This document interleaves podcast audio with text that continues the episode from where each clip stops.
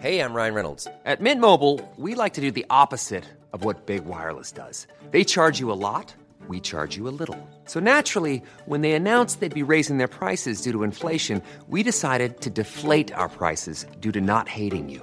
That's right. We're cutting the price of Mint Unlimited from $30 a month to just $15 a month. Give it a try at mintmobile.com slash switch. $45 upfront for three months plus taxes and fees. Promo rate for new customers for limited time. Unlimited more than 40 gigabytes per month. Slows. Full terms at mintmobile.com. noticias. ¿Qué tal? ¿Cómo le va? Buenas tardes. Estás a punto de escuchar Yo soy Javier Alatorre. las noticias con Javier Alatorre. La vamos a pasar muy bien. Comenzamos. Como llegué a ti, ahí que me volví. Una noche loca que me recorre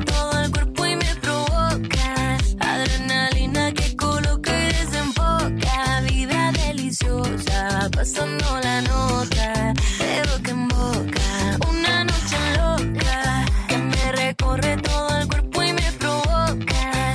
Oiga, qué, qué gusto saludarlo para iniciar la semana. Bien y bonito. Muchísima, muchísima información. Es la Dana Paola la que está cantando.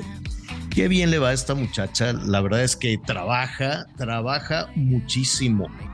Este estuvo reciente ahí en el, en el festival este, ¿cómo se llama? Tecate. El Tecate Emblema le dice. Bueno, pues este, y también estuvo allí en Puebla. Saludos a, a todos, a, todos nuestros amigos también que nos sintonizan por allá. Bueno, muy bien. Vamos a tener música de la, de la Dana Paola, de Bizarrap, de todos estos en un, en un ratito más. Oiga, la mañana está nubladona en la Ciudad de México, pero no se crea, vamos a estar calientito, no tanto. La verdad es que no, no tanto. Ya las temperaturas de 30, adiós que te vaya bien, ya la temporada de calor de la Ciudad de México, pues la verdad es que dura muy poquito, muy poquitito, un, par, un mes, mes y medio, cuando mucho. Entonces, pues vamos a estar en el Valle de México con temblores y todo. Sí, volvió a temblar eh, en la misma zona más o menos. Y, vamos a tener 25 ya, si se pone muy estricto, unos 27 y está nublado, está fresquecito, realmente está muy a gusto.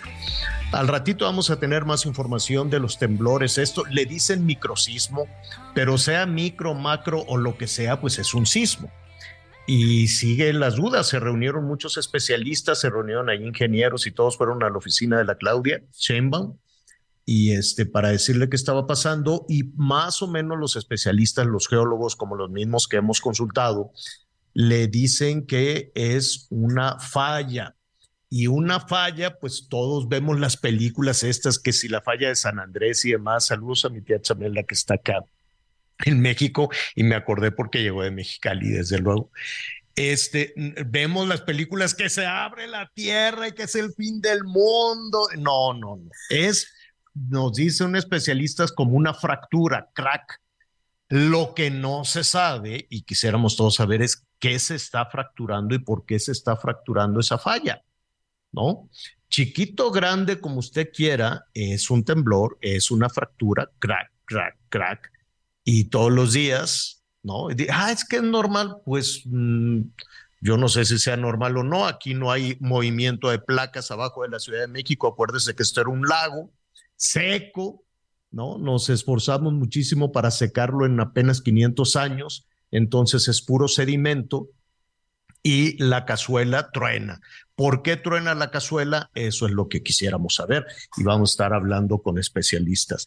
Antes que otra cosa suceda, saludos a todos los maestros, maestras, con mucho agradecimiento a todo el esfuerzo que hacen las maestras y, maestros. Ah, por cierto, hablando de Mexicali, de los maestros y sobre todo todos aquellos que hacen ese esfuerzo por educación especial, mi primo Melchor, mi cuñada Tere, no sabe qué vocación y qué dedicación también para la educación, para la educación especial. Así es que un abrazo a ellos, un abrazo a todas las y los buenos profesores, buenos maestros, que claro que los tenemos y que trabajan en unas condiciones que al ratito vamos a estar hablando con nuestros invitados del IMCO, del Instituto eh, Mexicano de la Competitividad, para ver por qué tenemos tan abandonados a nuestros maestros. Hoy en la mañanera anunciaron que les van a aumentar el sueldo 8%. Pues, este, pues dirá lo que sea, pero pues con un 8% de incremento para los bajos sueldos de los maestros, la verdad es que yo siento que no es suficiente. Qué bueno, ¿no? El presidente anunció ahí un aumento de 8.2% para los eh, maestros a propósito de, del Día del Trabajo. Yo creo que hace falta más, no nada más en cuestiones de, de, incrementos eh, salariales, sino en la capacitación, en la preparación, en que tengan las herramientas suficientes, independientemente de que tengan las herramientas suficientes, que tengan las escuelas adecuadas. Nadie sabe, nadie supo qué pasó con esos dos años perdidos durante la pandemia. Nadie sabe em, eh, qué pasó con el dinero de la reparación de las escuelas, qué pasó con el dinero de los desayunos escolares que se suspendió durante dos años. Y bueno, pues si le rascamos y le revisamos, pues seguramente va a ir a dar a, a, pues vaya usted a saber a dónde. Por cierto que esta semana va a ser muy importante si queremos saber el destino del dinero porque en la Corte van a resolver el jueves. Mire, en el 2021 hubo un decreto que salió de Palacio Nacional, un decreto para decir que no nos pueden informar a los mexicanos nada de las obras de infraestructura, nada del aeropuerto, que ayer se estaba inundando, era una cosa, el aeropuerto no, chorros de agua así caían este, no podemos saber del tren, no podemos saber del transísmico, no podemos saber de la refinería, que no se puede saber nada, que ni pregunten que por qué es de seguridad nacional. Pues ah, yo no, no, no sé por qué, cuál es el problema de tener claridad en el dinero. Hágase de cuenta que usted pone un negocio, hágase de cuenta que pone una papelería, pone una farmacia, si usted quiere, y entonces contrata a un contador que le diga, bueno, a ver, necesito en qué se gastó con los proveedores, con los insumos, las ventas, ¿no? Tú, quieres saber. Y que de pronto el administrador o el contador que, que, que contrataste para el negocio te dijera, ¿sabes qué? Por salud de tu negocio y por seguridad de todo tu negocio, no te voy a decir nada. ¿Cómo? No, pues por seguridad del negocio no, no, no, no te puedo decir nada. Entonces suena extraño que el gobierno federal diga, es que por seguridad nacional no, se les, no les vamos a poder decir nada de esto. En fin, esto va a suceder el jueves. Veremos si la Corte resuelve dar marcha atrás a ese decreto y finalmente todos nos enteramos.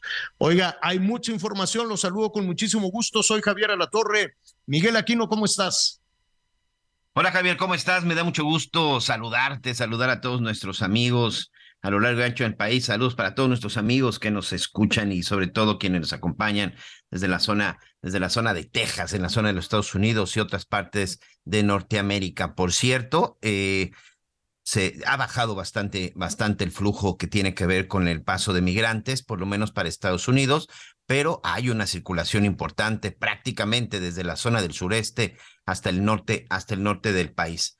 Las cifras que dieron a conocer el fin de semana se incrementó en un 50% la solicitud de asilo por parte de migrantes en nuestro país, la solicitud de migrantes para esta, esta famosa tarjeta que les dan para poder continuar y sobre todo para poderse mover al interior de la República para llegar para llegar a la frontera. Todo esto, como usted bien sabe, pues a partir de que terminó el famoso título, título 42. Y por supuesto, me sumo a la felicitación.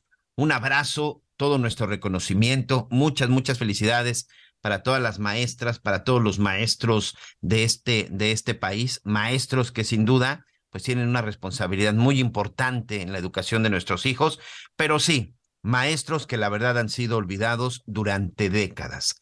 Eh, me llama mucho la atención porque, pues me parece que en esta administración, a ver si ustedes me ayudan a hacer un poquito de memoria, amigos, pero creo que desde el 2018, 2010, este, sí, desde el 2018, no habíamos visto un plantón de maestros no habíamos visto un plantón de maestros, por lo menos no en el 19, el 20, bueno, pues recordaremos el caso de la pandemia y que por supuesto este 20, 21, 22 pues no no no se permitió o no había no era factible por el asunto por el asunto de la pandemia, pero en este 2023 regresan los maestros a plantón. En lugar de estar celebrando, en lugar de estar festejando, maestros de la Coordinadora Nacional de Trabajadores de la Educación, bueno, pues han estado realizando plantones en la zona de Oaxaca, ya se tienen ahí en la zona del centro histórico y también en el centro histórico de nuestro país. En unos minutos más vamos a estar con nuestros compañeros, nuestros compañeros reporteros viales del Heraldo, que están precisamente recorriendo, recorriendo todo este lugar. Y relacionado a lo que ya comentaba el señor Javier Latorre de la Suprema Corte de Justicia, sí, se espera que ya esta misma semana pues quede resuelto y sobre todo saber qué es lo que va a pasar. Tren Maya, Dos Bocas y el Aeropuerto Internacional eh, Felipe Ángeles son las tres obras, las tres obras que declaró en su momento de seguridad nacional eh, por decreto el presidente Andrés Manuel López Obrador. ¿Qué significaba? Que si usted solicitaba, que además ahorita pues con el tema de que no quieren que opere el INAI, bueno, pues también iba a ser, eso es muy complicado, pero aún así se, se tipificaron como seguridad nacional para que usted no pudiera tener toda la información que necesitara sobre la construcción, desarrollo, administración, todo lo que tiene que ver con estas tres obras magnas, con estas obras principales. Tren Maya, la refinería de Dos Bocas y por supuesto el Aeropuerto Internacional Felipe Ángeles.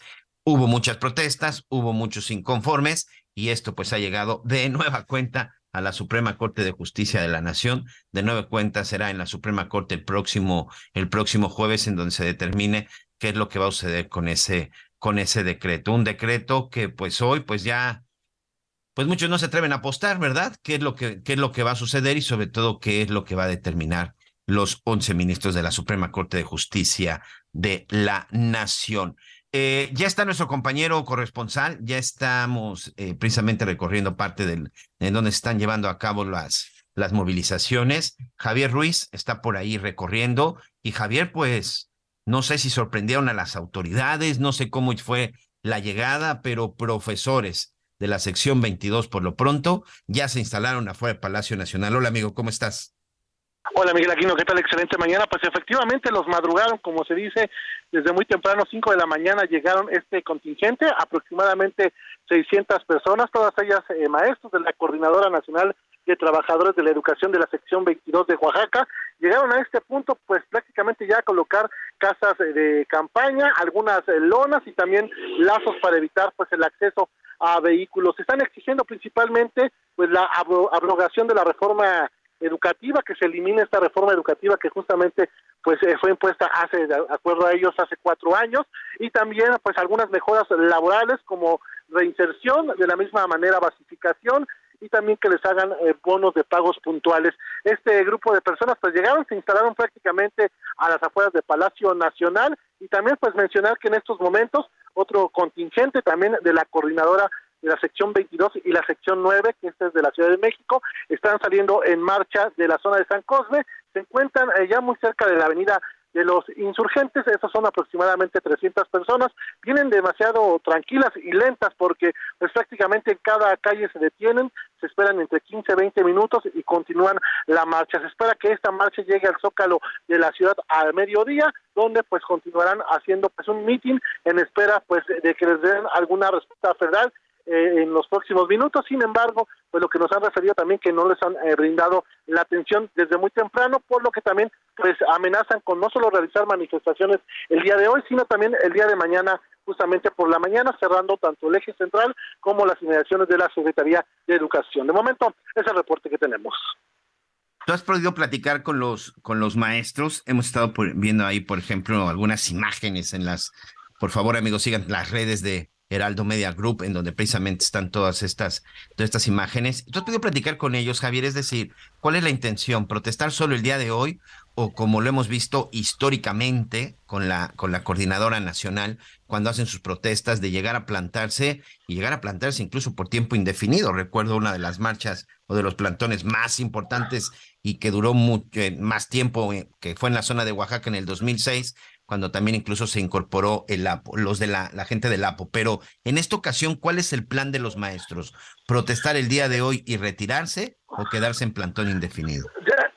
Tienen eh, diferentes puntos de vista. Algunos tienen, han referido que solo se iban a quedar por 72 horas, otros dicen que solo realizan el meeting el día de hoy, pero prácticamente los del Zócalo, ellos sí mencionan que se van a quedar de tiempo indefinido, ellos han colocado pues ya estas eh, pancartas y realmente esperan pues justamente una, un diálogo con las autoridades. Hay que recordar que pues eh, como es historia, como lo has mencionado, pues a veces se quedan hasta el mes de septiembre, cuando se viene el grito de independencia, cuando se viene el desfile, es cuando las autoridades, pues lo que nos han referido es que los voltean a ver y es cuando comienzan a retirar estos eh, pues bloqueos, estos, estos eh, eh, campamentos que ponen. Sin embargo, pues todavía no hay una postura oficial que digan si nos vamos a quedar solo hoy o tres días o realmente en tiempo indefinido. Todo depende de acuerdo a lo que les digan las autoridades del gobierno federal, Miguel. Sí, y, además todo un tema, ¿eh? porque la marcha llega, la protesta llega a Palacio Nacional. La verdad es que si hubo un gremio que apoyó la candidatura y, y por supuesto la llegada a la presidencia de, de Andrés Manuel López Obrador fue el gremio magisterial, con esta promesa de que se iba a ir para atrás, que se iba a echar para abajo la reforma educativa en su momento de Enrique Peña Nieto, pero, o sea, sí hicieron modificaciones a la reforma, pero pues parece que no quedaron nada contentos los maestros. Hoy pareciera que esa luna de miel se da por terminada y los maestros pues se lanzan contra este gobierno también. Sí, sin duda, sin duda alguna. Hay que recordar que una de las promesas justamente de AMLO es que pues se iba a retirar, a, eliminar prácticamente toda esta reforma educativa, que no iba a haber a ningún arreglo. Sin embargo, pues no no fue así y es por ello que pues nuevamente salen pues en marcha. Y pues también mencionar lo que afectan a muchos automovilistas que vienen sobre la calzada México-Tacuba, que están buscando pues prácticamente pues algunas vías alternas como es pues la zona del circuito interior, Miguel.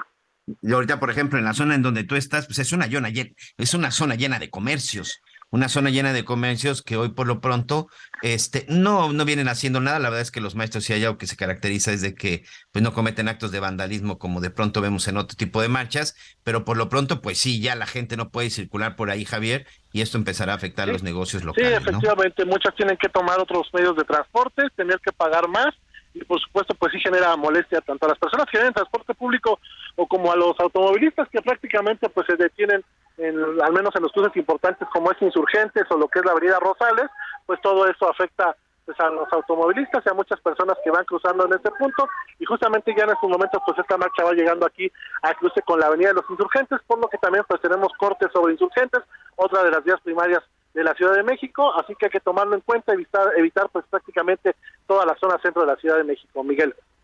Pues ahí está el reporte. Te agradezco mucho, Javier Ruiz. Cualquier cosa nos estaremos enlazando contigo, amigo. Suerte, con mucho cuidado. Y bueno, vamos a estar pendientes. Pues ya lo escuchó. Cuidado con el centro histórico, cuidado con el primer cuadro, porque es ahí en donde tenemos la presencia de los maestros. Gracias, amigo. Estamos atentos, hasta luego. Excelente día.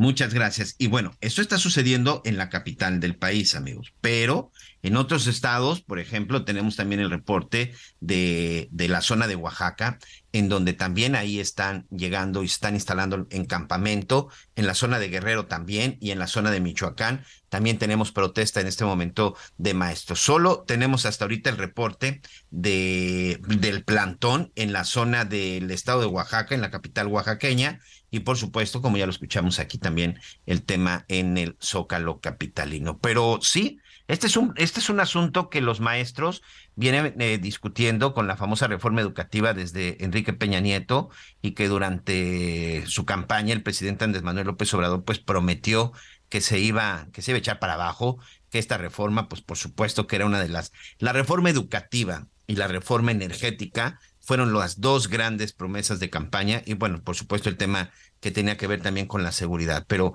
la reforma educativa y la reforma energética eran las dos grandes propuestas que el presidente López Obrador utilizó utilizó como estandarte durante su campaña, en donde, insisto, gran parte del magisterio pues estuvieron apoyándolo precisamente. Una reforma educativa, porque evidentemente con la que no estaban de acuerdo los, los profesores, porque se hablaba mucho de la profesionalización, se hablaba mucho, por ejemplo, de la capacitación y por supuesto se hablaba de que, bueno, pues estaban obligados a prepararse, capacitarse para poder obtener mejoras salariales. Pero desde un inicio, bueno, pues lo que ellos querían, pues era tener desde este momento, pues un un buen, este, un buen ingreso económico, porque la verdad es que el salario, el salario de nuestros profesores es un tema, platicaba en la mañana con el licenciado Javier Latorre, es un tema muy parecido al, al, tema de seguridad. De pronto hablamos de estos esquemas de seguridad, de qué es lo que pasa, por qué hay tanta corrupción por parte de los policías, por qué los policías no pueden con los criminales, sobre todo con estos grupos del crimen organizado, pues es que, eh, uno, la preparación que tienen muchos de nuestros policías, el salario que tienen muchos de nuestros policías, y el equipamiento que tienen muchos de nuestros policías los pone en una desventaja total cuando tienen que meter a delincuentes que tienen una mayor capacidad de fuego, una mayor capacidad en cuanto a equipamiento y en donde incluso el dinero no es absolutamente ningún problema. Por esto es que en el tema de seguridad, la policía en México pues está pues eh, eh, enfrentando y sobre todo en una batalla, en una pelea en donde están perdiendo. Algo muy similar algo muy similar, por supuesto, haciendo comparaciones con, con su debida magnitud, algo muy similar sucede con los maestros. Tienen muy bajos sueldos, las preparaciones y la capacitación que de pronto se da, eh, sobre todo en estas escuelas rurales, en estas escuelas normales que existen, en las escuelas normales que existen en nuestro país, aunque ya hay licenciaturas, aunque hay licenciaturas para poder ser maestro, la verdad es que los sueldos siguen siendo muy bajos, las capacitaciones y la preparación no sigue siendo la adecuada. ¿Y qué decir de las instalaciones? Hay escuelas en donde de pronto solo existen en el mapa, por llamarlo de alguna forma, en de manera oficial. Existe la escuela, no sé, Bandera de México, número 123, en la zona de los Altos de Chiapas. Pero cuando uno llega, en realidad, lo único que hay de escuela son unos pupitres, probablemente una carpa, un, una techedumbre ahí como para taparse un poco del sol. Y todavía hay muchos chavos, hay muchos niños que su escuela literal tienen que llevar ellos su banca para poder para poder tomar clases, maestros que tienen que comprar sus gises, maestros que tienen que comprar sus cargadores, sus marcadores, maestros que tienen que comprar todos sus utensilios para poder trabajar, porque si hay algo que quedó en el abandono, y no de esta administración, por años, por décadas, ha sido la educación. La verdad es que son muy pocos, me atrevo a decir hasta el momento, ha habido prácticamente a nadie le ha importado la educación, la educación en el país. Y sobre todo estamos hablando de la educación pública. Y si no vea lo que sucedió durante toda la pandemia, muchas de las escuelas quedaron en el olvido, Muchas de las escuelas hoy están sucias, muchas de las escuelas fueron saqueadas, muchas de las escuelas fueron destruidas, el poco equipamiento que empezaba a llegar, bueno, pues hoy ese simple y sencillamente desapareció, porque de pronto, bueno, pues nadie se ocupó y nadie entendió y nadie se preparó para estarlas cuidando durante pues los tres años que tuvieron cerradas las autoridades las escuelas en este país. Hay un rezago importante en materia de educación, sí, sí hay un rezago y es muy importante y se tiene que empezar a trabajar. Hoy lo que se anunciaba por parte del presidente, bueno, pues es este incremento del 8.2%, 8 punto y algo por ciento, pero la verdad es que tiene que ver más con un tema de inflación. Cuando uno se pone a revisar las estadísticas y en un rato más estamos platicando con la gente de con la gente de IMCO que sacó un estudio interesante, en promedio un maestro gana 10 mil pesos. Un maestro de educación básica en nuestro país que trabaja en una escuela pública gana 10 mil pesos.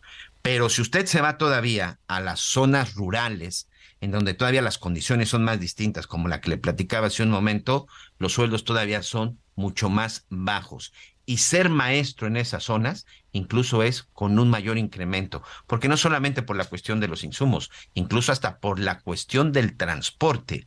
¿Cuántos casos no hemos visto en, eh, que hay chavos que tienen que caminar horas para llegar a la escuela, chavos que tienen que caminar entre, entre un bosque, entre el cerro, entre la tierra, y literal en ocasiones hasta cruzando ríos, cruzando riachuelos, para poder llegar a la escuela. Bueno, pues la misma situación en muchas ocasiones pasan, pasan los maestros.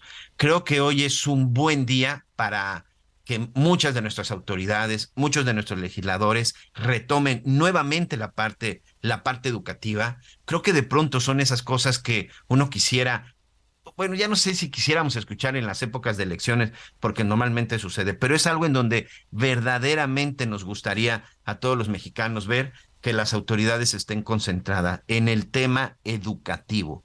Y para tener una buena educación, una buena preparación que se le esté dando a nuestros hijos, por supuesto que el elemento más importante son ustedes, maestros son ustedes maestras, porque es ahí en donde empieza realmente la época de conocimiento de cada uno, de cada uno de nosotros. ¿Quién no tiene recuerdo del mejor maestro o incluso también del maestro que de repente le daba, le daba el coscorrón? Pero hoy quienes logramos hacer algo, algo en un futuro, pues les damos las gracias. ¿Qué va a pasar con las generaciones futuras? Eso es lo que creo que hoy debería ser una parte muy importante para todas, para todos nuestras autoridades. Necesito hacer una pausa, no se vaya, regresamos con más en las noticias con Javier Alatorre.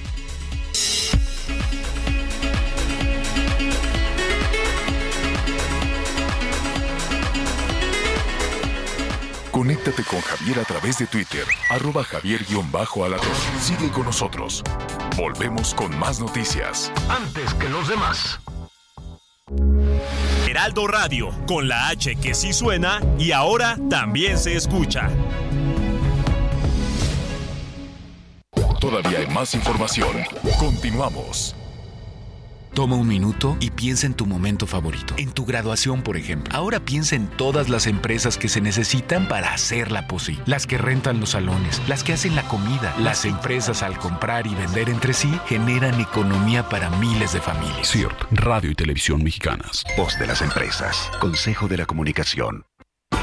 Las noticias en resumen.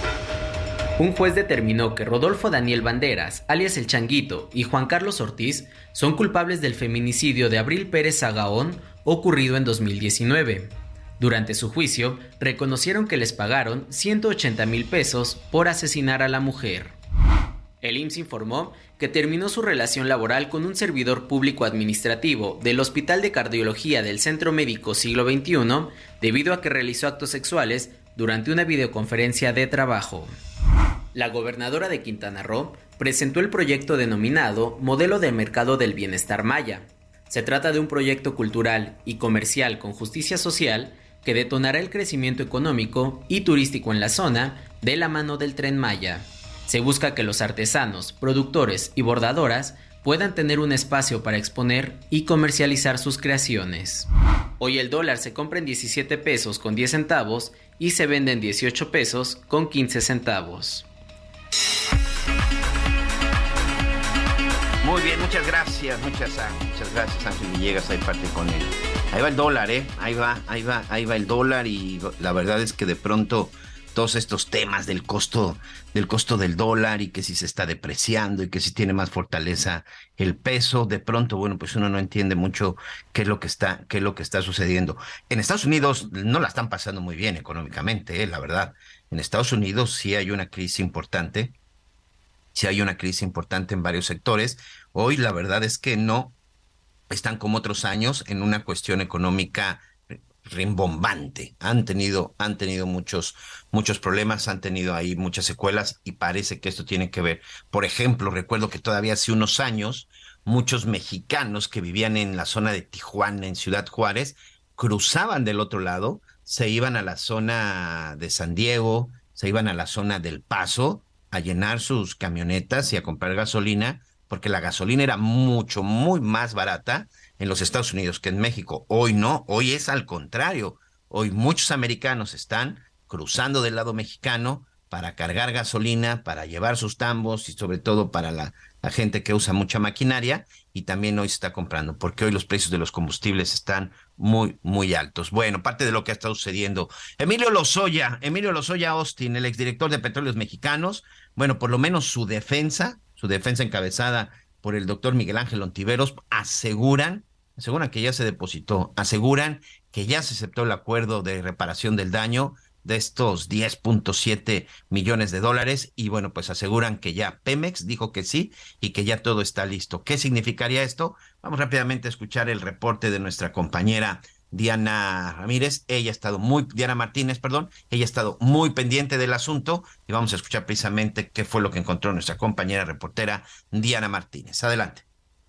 Así es, ¿qué tal? Muy buenos días. La defensa de Emilio Lozoya aseguró que el Consejo de Administración de Pemex ya aprobó el monto que el exfuncionario debe pagar por los casos Odebrecht y agronitrogenados. Ayer, en un comunicado, Alejandro Rojas Pruneda y Miguel Ontiveros, quienes son los abogados de, del exfuncionario, señalaron que el monto de la reparación del daño ya fue aprobado por unanimidad por este Consejo, fungiendo eh, Octavio Romero Oropesa como director general de esa institución institución, es decir, que la empresa que él encabeza ya aprobó y presentó ante el órgano jurisdiccional correspondiente la suma final por concepto de reparación del daño. Tanto Rojas Pruneda como Ontivero señalaron que el monto de la reparación del daño, que por ambos casos asciende a 10 millones 736 mil 351.7 dólares, ya fue reclamado por las instituciones del gobierno eh, federal formalmente y por escrito ante el Poder Judicial de la Federación. Hasta aquí mi reporte. Muy bien, muchas gracias. Pues sí, vamos a estar, vamos a estar muy pendientes hasta el momento. Tampoco las autoridades han dicho nada al respecto. Anita Lomelín, ya estás por ahí. Hola, ¿qué tal? ¿Cómo están? Qué gusto saludarlos. Pues ya ven que, que el Día del Maestro siempre es medio complicado, sobre todo estar en el centro de la Ciudad de México. Y además, como se está llevando a cabo una feria que tiene que ver, bueno, del estado de Yucatán, Miguel Aquino, o sea, además de que huele a muchos todo el centro histórico, pues distintas manifestaciones, como 10, me parece, estaba yo contando, ah, no, no justo en el Zócalo, pero sí en, las, en, en Álvaro Obregón, en Miguel Hidalgo, en fin, en alcaldías que de alguna forma tienen que ver con reforma o con la Calzada de México-Tacuba, entonces pues colapsa todo esto. Y, y pues el Día del Maestro, ya escuchaba yo el reconocimiento, el abrazo, el agradecimiento, sobre todo, em, pues para todas ellas y todos ellos, Miguel, fíjate que yo tengo, además de agradecimiento, arrepentimiento con esto del Día del Maestro, siempre me acuerdo, porque estuve, pues muchos maestras y maestros entregados, pero yo era de las que decía, ay, ¿dónde habrá un resumen de ese libro? O sea, siempre me acuerdo que la primera parte importante de la escuela yo trataba de ingeniármelas pues para perder el menos tiempo posible este, en las tareas. Y después ya cuando entré a trabajar, pues ni modo, a leerte en un día, este, pues a Gabriel García Márquez y a todos lo que teníamos que saber y tenemos que conocer, pues para poder hacerte un, un marco referencial de muchas cosas en las que trabajamos, con las que vivimos y que es importante conocer, ¿no, Miguel? Sí, por supuesto, es importante, es importante conocer, parece que todo eso son de las cosas que se han, que se han este, olvidado. Pero bueno, pues vamos a estar viendo precisamente en, los próximos minutos, vamos a tener una entrevista para revisar, revisar todo lo que sucedió. Anita, este, sé que ahorita tú ya no ves fútbol, porque no pasó tu Cruz Azul, pero ¿qué opinas? Veo sincronizado y natación. Pero ¿qué opinas de las chavas de nado sincronizado, después de tanto batallar para poder ir a esta competencia hasta el otro lado del mundo, vaya resultado que sacaron en estos días, el fin de semana. Mira, eh, Miguel, dicen que la mejor presentación es la el, trabajo, ¿no? La mejor tarjeta de presentación es tu trabajo. Estas niñas, contra viento y marea, no solo ellas, pero ellas ganaron hoy eh, y verdaderamente tuviste oportunidad de verlas. Si no tuvieron oportunidad, amigas, amigos, al rato búsquenlas en redes sociales porque es increíble, bellísimo, sublime lo que hacen. Y mira, este también es muy importante señalar que no contaron con el apoyo de la CONADE, ¿no? Aunque la CONADE se cuelga medallas y felicita y celebra, eh, eh, pues dicho por los deportistas, las y los deportistas, que han tenido victorias en estos últimos meses, pues no han contado con, con el apoyo que, que debieron contar. Entonces, pues me da mucho gusto por ellas, Miguel Aquino, y no sé qué valdría la pena hacer, qué se podría hacer para que realmente todos estos talentos pues tuvieran apoyo. Y mira, ellas pudieron conseguir patrocinios, se, se movieron, pero hay muchísimos. Estuvieron vendiendo trajes de baño. Eh, hubo muchos jóvenes y jóvenes, hay muchos jóvenes y jovencitas con talentísimo que si en un momento dado no los agarras y los estimulas y los impulsas, pues se pierde Miguel Aquino. Entonces, se supone que el deporte atiende una de las causas eh, importantes en nuestra juventud, ¿no? El estar ocupados, el entender el valor de la disciplina, en algunos casos el valor de trabajar en equipo, eh, muchas cosas. Y esto, pues, nos ayuda a ser mucho jóvenes más productivos con una visión distinta, sin olvidar la fiesta, por supuesto, pero es muy importante. Eh, seguramente en muchos lugares donde tú has trabajado como, como una servidora, pues vas y por qué la gente acaba eh, tomando alcohol a las 2 de la tarde, en parejo, ¿eh? No, sí, o sea, olvídese de jovencitos, parejo, porque no hay ni una cancha de básquetbol, porque no hay ni un ni un ni un así terreno llanero para aventarte una cascarita, ni eso hay, Miguel Aquino. Entonces, el deporte es fundamental en la vida cultural y el desarrollo de cualquier país. Tenemos que apoyarlo de una manera distinta y espero que no solamente se quede en un reconocimiento de aplauso y a ver a qué reflexiones este, llegan las instituciones, ¿no?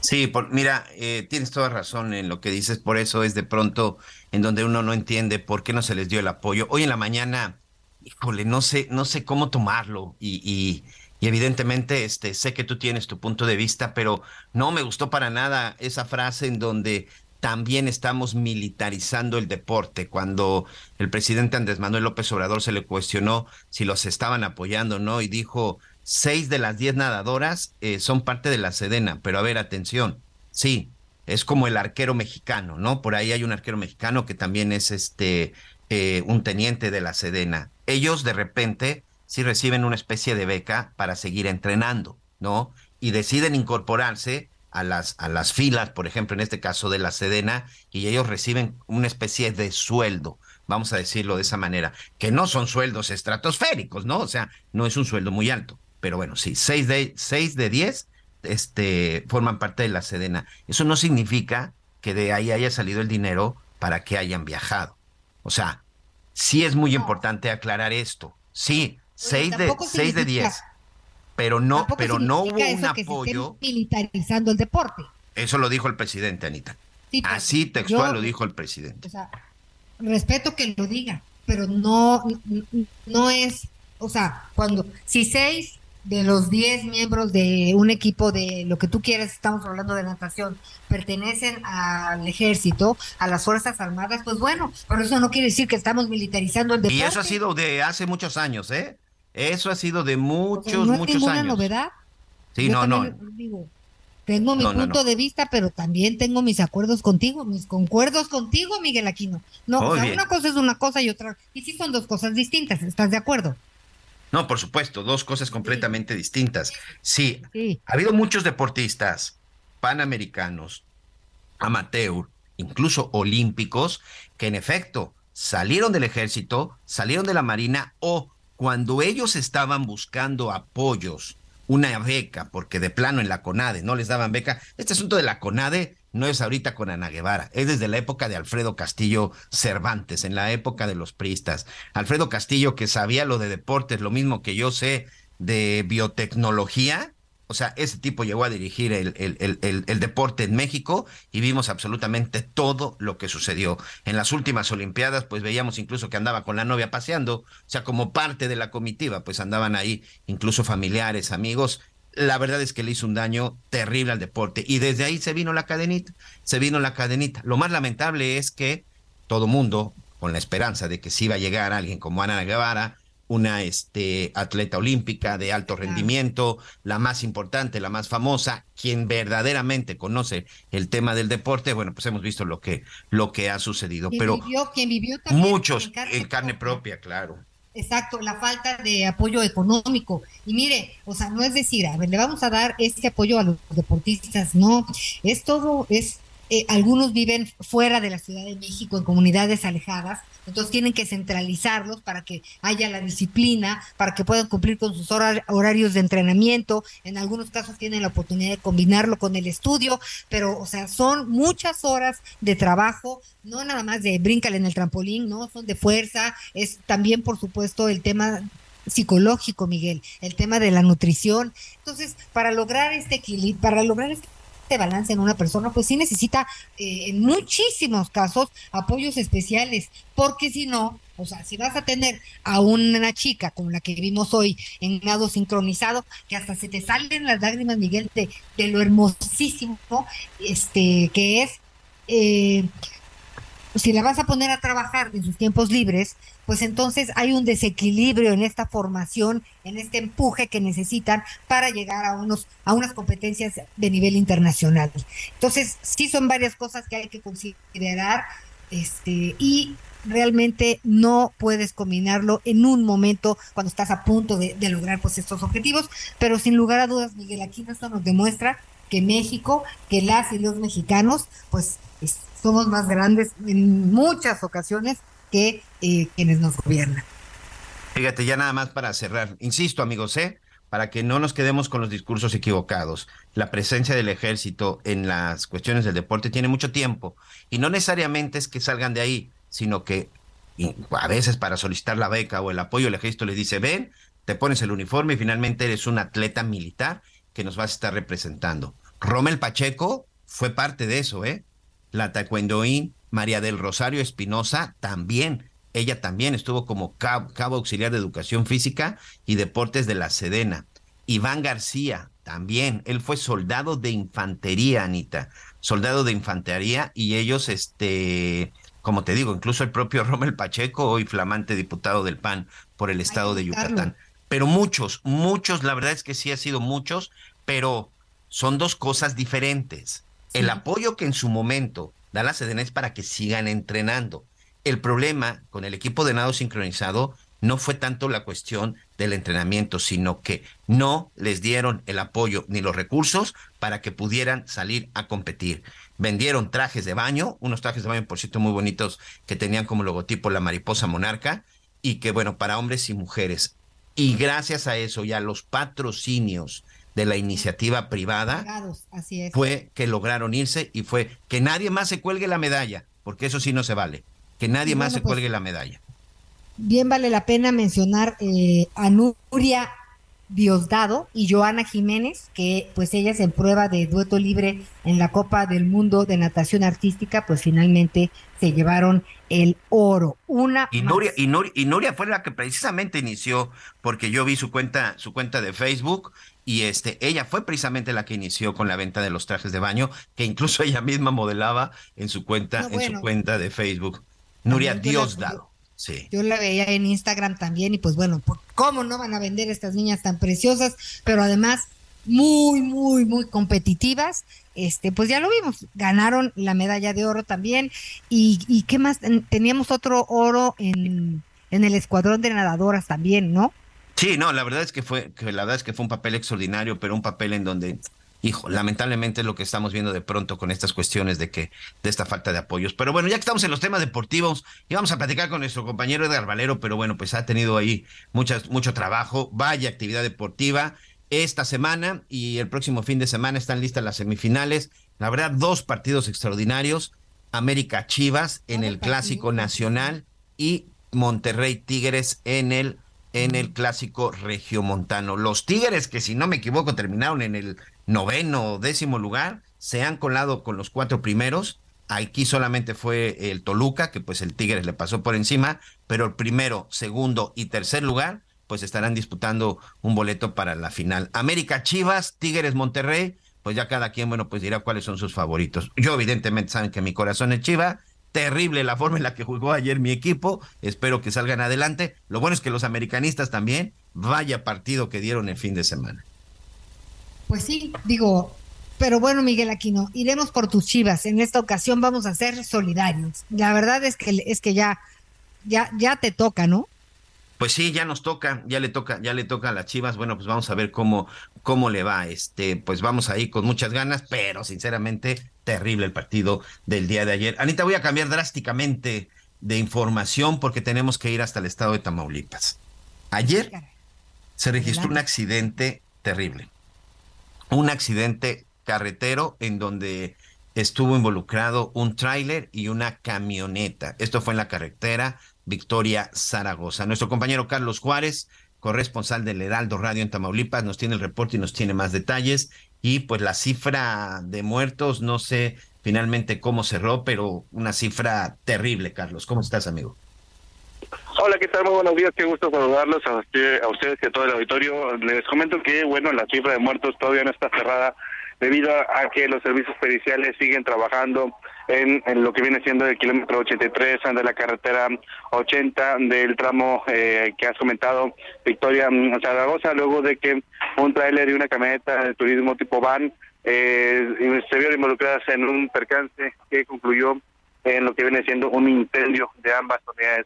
La cifra de muertos hasta la mañana del día de hoy es de 27 personas y es que dentro de lo que se está investigando se localizó otro cadáver de un bebé de aproximadamente cinco meses de edad, contabilizando así, dijo la Fiscalía, 27 cuerpos localizados hasta el momento.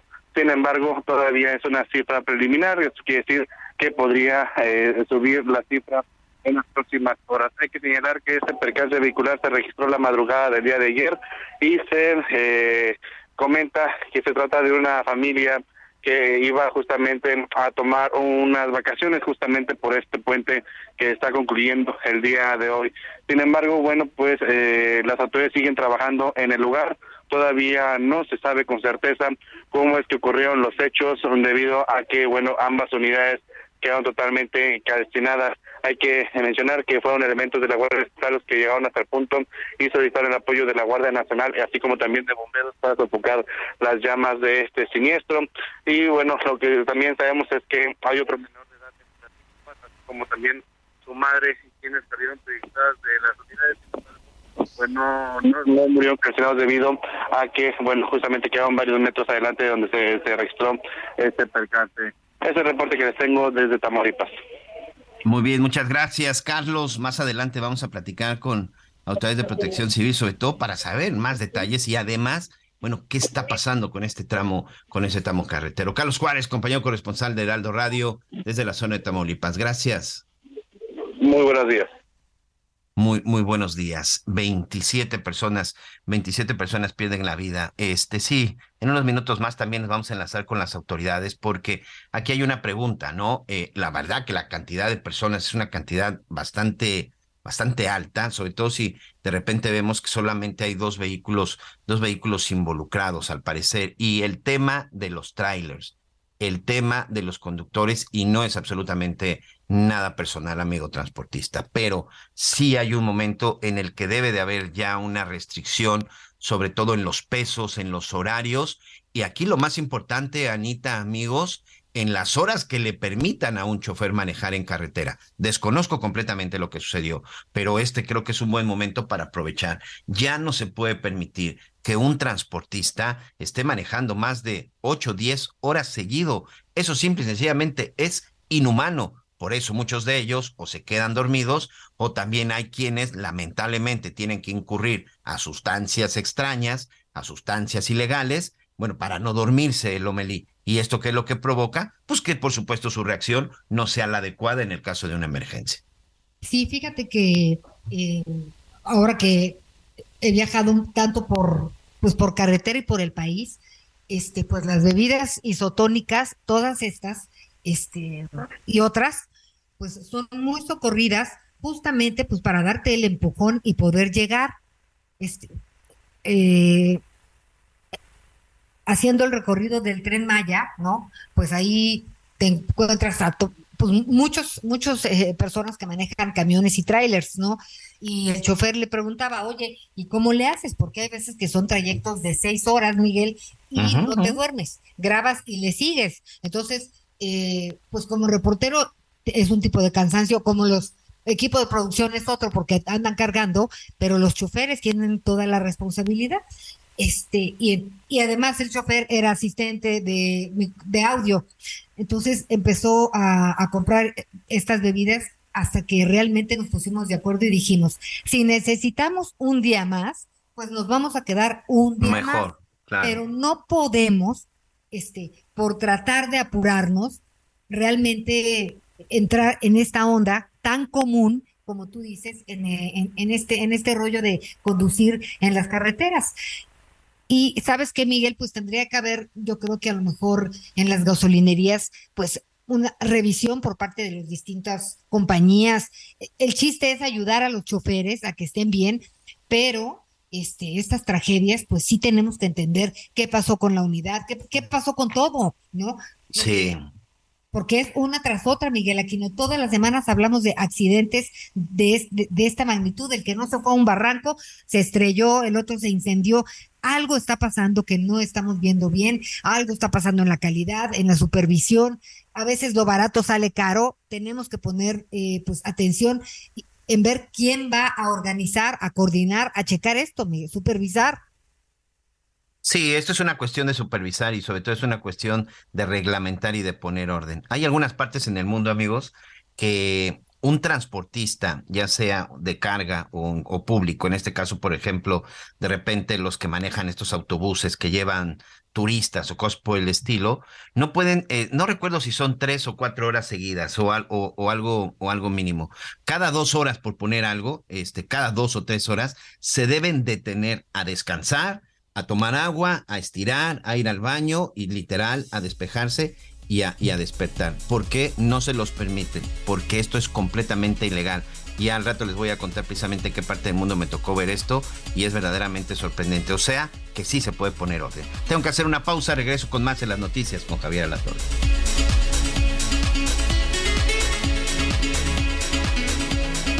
Conéctate con Miguel Aquino a través de Twitter, arroba Miguel Aquino. Toda la información antes que los demás. Ya volvemos.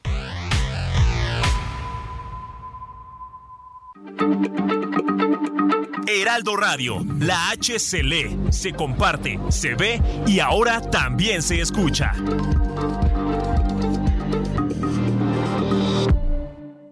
Todavía hay más información. Continuamos. Ruta 2023. De mano en mano, el candidato Lenin Pérez Rivera del Partido Verde y la UDC entregó propaganda con sus propuestas de campaña a los comerciantes del mercado centenario en Saltillo, Coahuila. Ante la mayoría de las personas se tenía que presentar porque no lo conocían.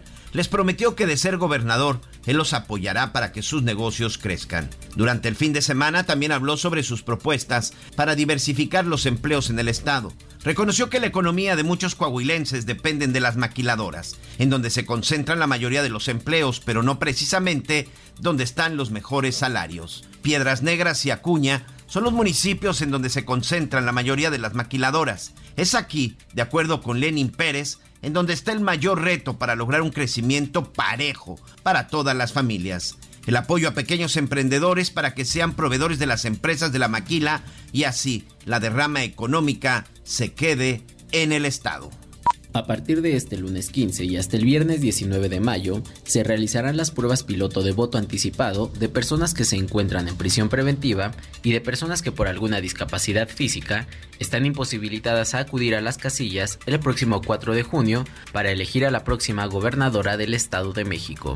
De acuerdo con las autoridades electorales, se trata de 5.060 personas en prisión preventiva que están inscritos en la lista nominal, se encuentran en los centros penitenciarios del Estado, no han recibido sentencia condenatoria y que solicitaron su inscripción a la lista nominal de electores de personas en prisión preventiva. Además, de 112 personas con una discapacidad o una limitación física que no les permite asistir a su casilla el día de la jornada electoral y que solicitaron su inscripción para el ejercicio del voto anticipado.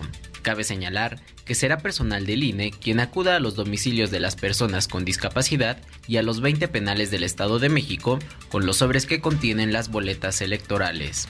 Dichas boletas permanecerán en resguardo hasta el 4 de junio, cuando en punto de las 5 de la tarde se instalen mesas de escrutinio y cómputo para contabilizar los votos emitidos con anticipación, informó Ángel Villegas.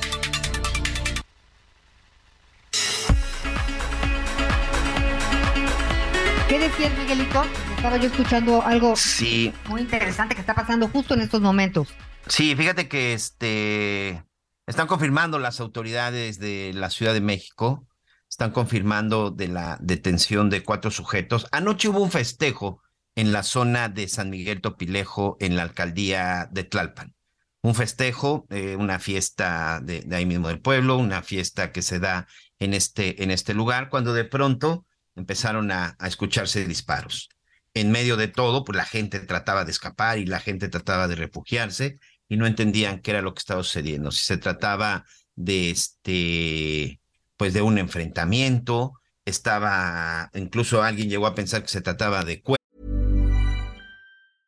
I'm Sandra, and I'm just the professional your small business was looking for. But you didn't hire me because you didn't use LinkedIn jobs. LinkedIn has professionals you can't find anywhere else, including those who aren't actively looking for a new job, but might be open to the perfect role, like me. In a given month, over 70% of LinkedIn users don't visit other leading job sites. So if you're not looking on LinkedIn, you'll miss out on great candidates like Sandra. Start hiring professionals like a professional. Post your free job on linkedin.com/people today. Es porque bueno, la celebración era en honor al santo San Miguel Arcángel en el centro de San Miguel este de San Miguel Topilejo. Pero no no fue así. Cuando se dieron cuenta, pues hubo gente que empezó a caer lesionada, gente que empezó a, a, a, sangrar, a pedir ayuda y es entonces cuando empieza toda la, la, la, gente a correr. Mucha gente incluso también resulta lesionada porque pues prácticamente fue atropellada y fue golpeada en el momento que muchos trataban de refugiarse. 16 personas hasta el momento se ha confirmado que resultaron lesionadas y de acuerdo con Omar García Harfuch, el secretario de Seguridad, al parecer se trató de varios sujetos que se encontraban pues pasados de copas en estado de ebriedad, pero que por supuesto iban armados, sujetos que también se les aseguraron eh, cantidades de droga, sujetos que al parecer se dedican al narcomenudeo en este lugar y pues que ya pasados de copas y en pleno festejo, pues se les hizo fácil, se les hizo fácil y así sin más ni más sacaron sus armas y empezaron a disparar en contra en contra de la gente, en contra de las personas que estaban ahí. Estamos hablando de familias, Anita, de familias completas insisto, en la fiesta patronal, porque además fue prácticamente en el lugar en donde estaba como un, como un escenario, ¿no? Estaba ahí como, como una especie de, de escenario donde estaban presentando ahí algunos artistas. Alrededor, pues estaban los juegos, estaban los puestos de comida. era una fiesta, era una fiesta de eh, patronal, era una fiesta de pueblo, una fiesta en donde estaban las familias y en donde estos tres desgraciados simple y sencillamente se les hizo fácil empezar a disparar en contra de ellos. Por fortuna, los tres fueron detenidos, Anita. Ay, pues por fortuna en este caso, Miguelito, ahora que no los dejen salir. Esa es la otra, que no los dejen salir. Oye, y ya estaba yo escuchando por ahí, Javier, ¿cómo estás? Sí, los estoy, los estoy eh, escuchando. Estamos entrando a la segunda parte del, eh, del programa. Déjeme decirle que este, pues siguen las eh, protestas, ya habíamos adelantado un poquito las manifestaciones del Día del Maestro son, se van sumando algunos integrantes de la Coordinadora Nacional de Trabajadores de la Educación, es la CENTE, ¿no?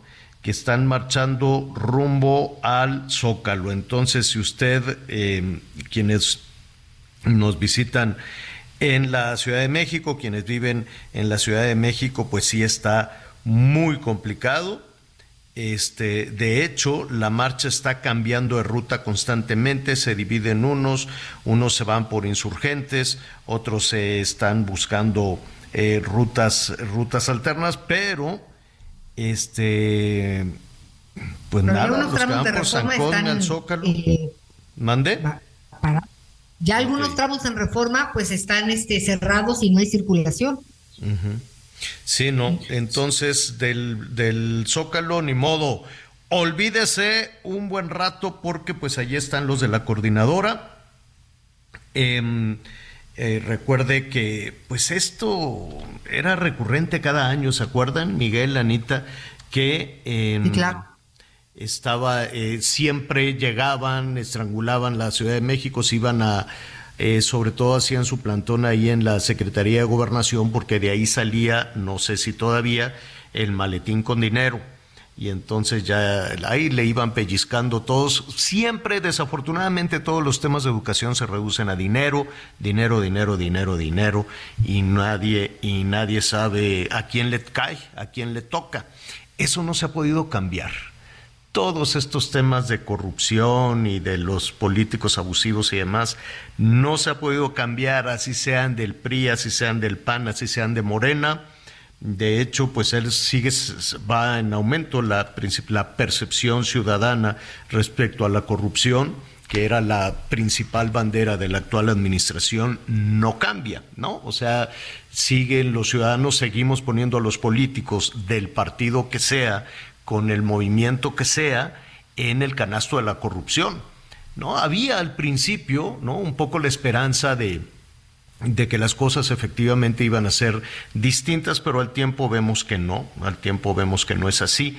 Y pues no hay, desde mi humilde punto de vista, no hay político bueno. No hay político bueno, eso es un, son unos lodazales impresionantes. Oiga, voy a subir allí en, en este en ah bueno pues ya lo está ya ya lo, lo, si le echa un ojito al Twitter qué impresionantes qué bonitas las imágenes del Popocatépetl en la madrugada.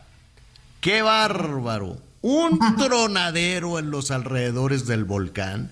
Salió la lumbre pero a kilómetros. Yo creo que fue una de las explosiones más fuertes eh, que, se han, que se han registrado. Y lo que nos están este, diciendo pues todos nuestros amigos de, de, protección civil y del, y del Senapred es que en las últimas horas, aquí estamos hablando de horas, de el hoy. volcán está pero durísimo. 217 exhalaciones. 217 exhalaciones, pero no cree usted que es así de... No, no, no, no, que dicen inhala, exhala.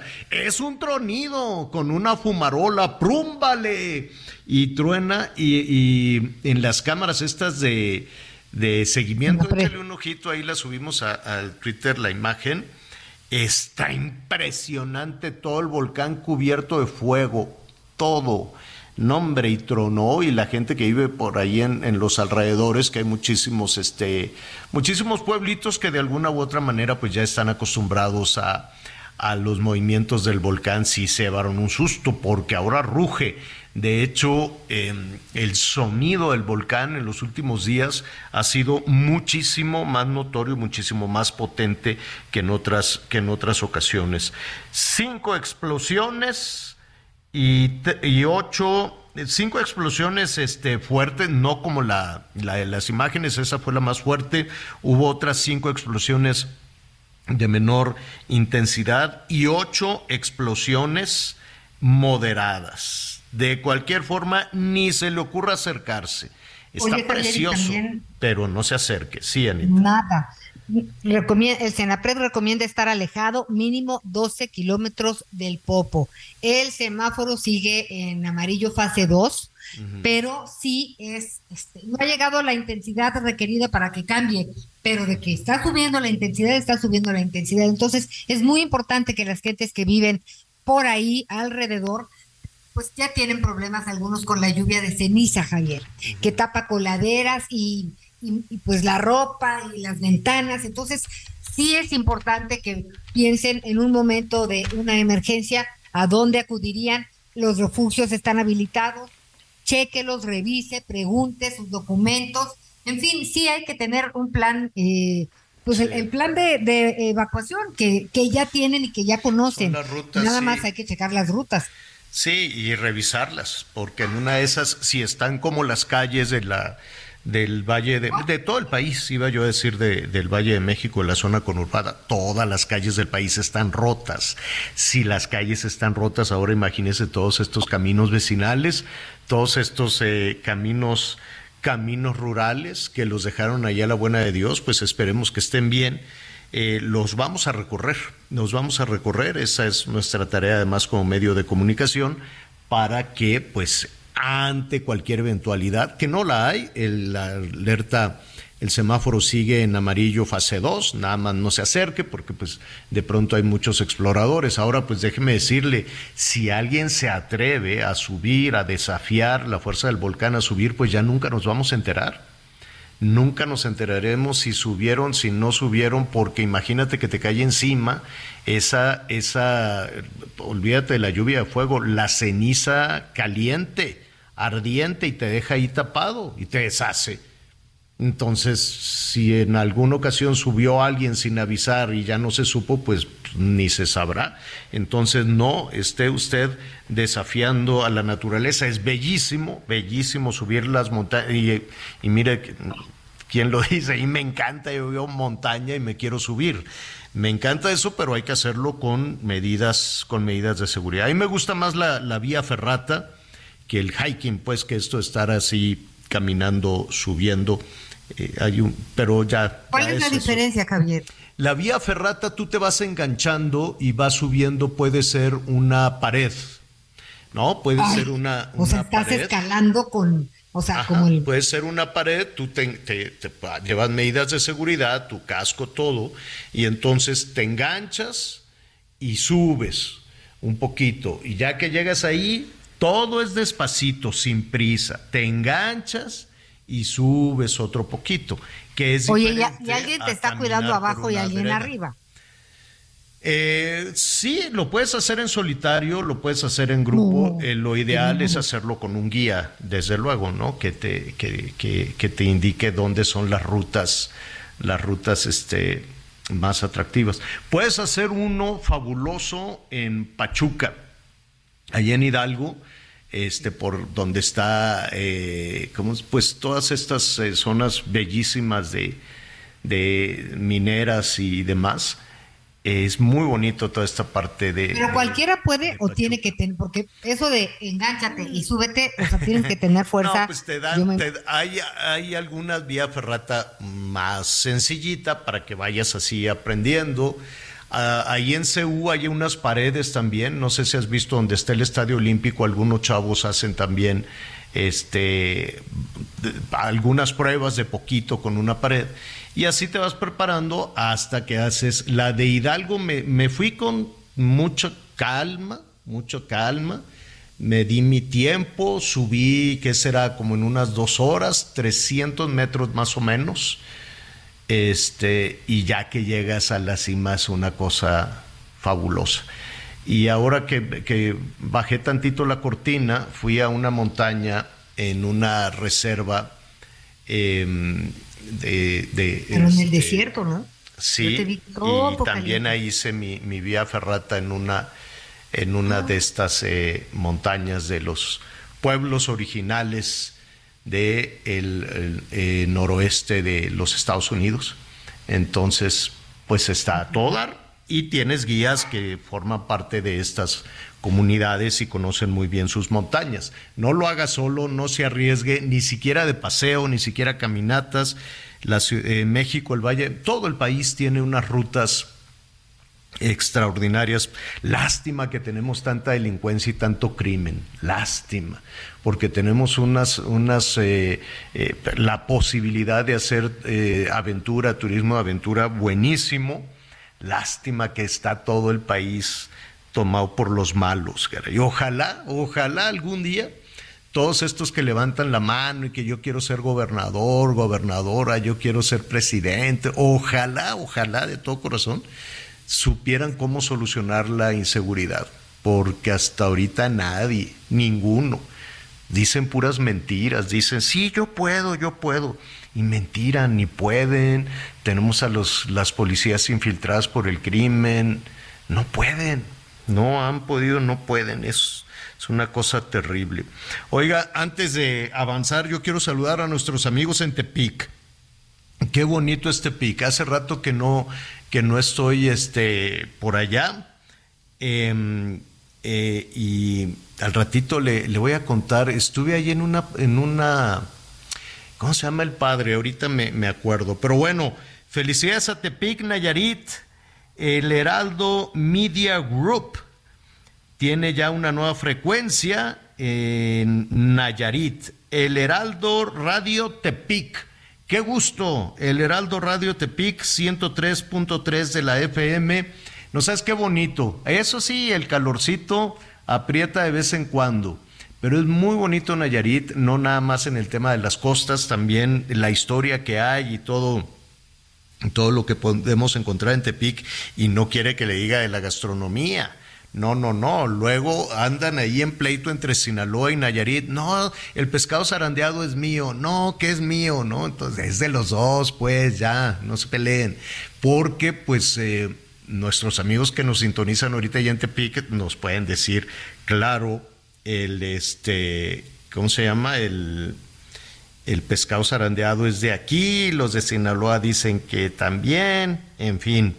La gastronomía es fabulosa. Hacen unos eh, tamales, no sé si es en Tepic o en Acaponeta, déjenme acordarme. Les dicen barbones, porque tienen así una, unas, son las antenas del camarón. Es un, son unos este, tamales de camarón, Anita Miguel. Qué cosa tan rica. Entonces, un camaronzón, pero con Ah. todo y las antenas, porque está con todo y cabeza, pues está así completo, con verdurita y todo lo que le ponen. Híjole, ya se me antojó. Y a mí también ya se me antojó. salen- Está bueno. Le salen las, las antenitas, pues, y parecen como las barbitas del tamal. Híjole, está buenísimo. Y pues sí, la gastronomía de Nayarit es verdaderamente, verdaderamente fabulosa. Así es que, este, pues ya, ya sabe. Oiga, y hablando de este de gastronomía y del Masterchef y demás, pues yo iba a estar muy atento porque por ahí vi al padre José Jesús Aguilar en los promos, pero le enviamos nuestro aquí, nuestro, Nuestro saludo, cariño. nuestro cariño. Está malito el padre José Jesús Aguilar. Miguelón, creo que subió ya un mensaje, ¿verdad? Sí, sí, sí. ¿Cómo estás, Javier? Sí, subió un mensaje. Fíjate que dice que acudió a una revisión de rutina por un asunto ahí de la, de la vejiga. Y bueno, pues a la hora de hacerle los estudios, bueno, pues ahí encontraron que traía pues un problema de, de la próstata, ¿no? Tenía ahí un problemita en la vejiga. Ya saben, a cierta edad, pues los hombres nos tiene a crecer la checarse. próstata. La próstata ya le estaba afectando la vejiga y pues se tuvo que quedar. Así sin más, tuvo que quedarse a, Creo que lo a- a una operación. Va- una vamos a operación ver si, para el recorte. si nuestro productor, perdón Miguelón, a ver si nuestro productor tiene el mensaje que desde le escribo está en una cama, está con su con su batita y este de, de hospital, muy buen semblante, muy buen ánimo como, Como siempre. Como siempre, Lo- eh, Sí. usted me dice, señor productor, si lo podemos Listo, escuchar. señor. Escuchemos. Amigas, amigos, hoy 13 de mayo, Día de la Virgen de Fátima, vine a un estudio de ambulatorio por una mancha que parecía la vejiga. Sin embargo, a la hora del estudio resultó que era la próstata que estaba invadiendo la vejiga, por lo que tuve que estar en cirugía una hora y media para un raspado. Así que ya no fue de ambulatorio, tendré que estar aquí dos días en estudio con una sonda, pero bendito sea Dios que no hubo nada más. Seguirán los estudios y les pido que sigan en oración por mí. Que Dios les bendiga. Y claro que lo vamos a hacer, vaya, no nada más una, una oración, sino nuestra buena vibra para el Padre José Jesús Aguilar. Y seguramente ahora que se recupere y que ya llegue ahí a su parroquia, qué bonito y qué trabajo tan bonito está haciendo ahí el Padre Aguilar, pues seguramente doña José y mamá le va a mandar ahí un cocido para que se recupere, un caldito o algo, o algo, Ay, o sí, algo así muy rico, muy bueno. Este- ¿Eh? ¿Qué qué? Entrañable la labor que hace. Este, Sí. y, y- Oye, pero va a estar en. Masterchef, ¿verdad? Pues yo, creo que sí va a llegar, ¿no, Miguel? A tiempo. Ayer empezó, ayer de hecho ya empezó el programa, ayer este sí alcanzó todavía a grabar el primer, el primer programa, le fue muy bien, fue de los primeros que quedan ahí, ya ves este proceso de que dependiendo conforme vas avanzando te suben al balcón y todo, le fue muy bien, le fue muy bien al padre, fue de los primeros, pero no lo pude este muy interesante, la verdad es que ayer me quedé viendo este programa en TV Azteca, interesante por el tipo de personajes y sobre todo de personalidades, de personalidades distintas las que metieron, incluido el padre José de Jesús, pero la verdad, la verdad, y no porque sea nuestro amigo y sea el consentido, la verdad es que el padre se, ahora sí que literal, se cocina aparte ¿eh? de todos. ¿Qué hizo? ¿Tú sabes qué preparó? ¿Sabes qué preparó Miguelón? No. No, fíjate que no, no recuerdo bien qué fue lo que preparó, pero sí, este, estaban haciendo de repente ahí, es que les dan varias, varias cosas, Javier. Varias recetas. Sí, sí, sí. Bueno. Bueno, muy bien, pues felicidades y al ratito vamos a repasar o a ver si invitamos a los productores de, del Masterchef para este que nos digan este todos los artistas, todos los que ahí están, son puros famosos, ¿verdad? No necesariamente artistas, pues ahí está el padre.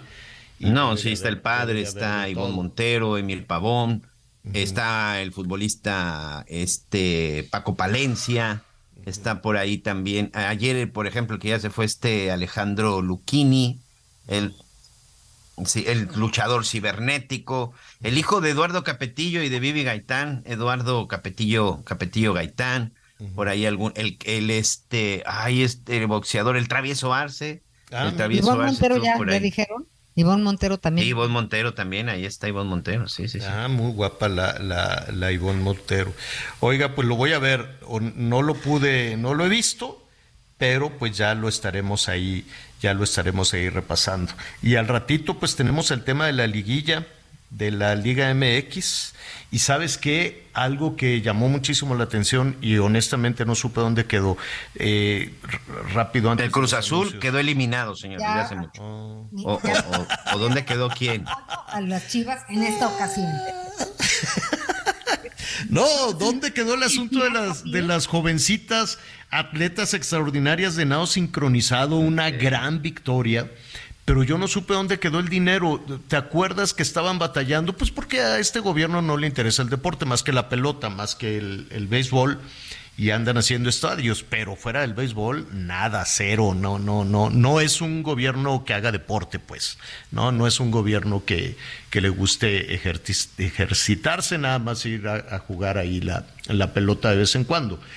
Este, y entonces, pues nada, la CONADE, el deporte está a la deriva, anda ahí en investigaciones, creo que quieren investigar a la Ana Gabriela y a los del CONADE, que no les salen las cuentas. Pero así ya llevamos como tres años o dos, ¿no? Sí, toda la administración, ¿no? Entonces, 300 no, yo, yo le decía que desde la época de Alfredo Castillo, Javier. Sí, ah, pues Peña tampoco se ponía los calcetines al revés. Él se iba con todo y su novia, ¿te acuerdas? De la época de Alfredo Castillo. Ah, ¿Se acuerdan que Peña Nieto corría con los calcetines al revés? y unos chorcitos como de flans, así. No, hombre, ahorita de, después de los anuncios vamos a hablar de todo esto. Conéctate con Ana María a través de Twitter, arroba Anita Lomelí. Sigue con nosotros. Volvemos con más noticias. Antes que los demás. Heraldo Radio, la H se lee, se comparte, se ve y ahora también se escucha.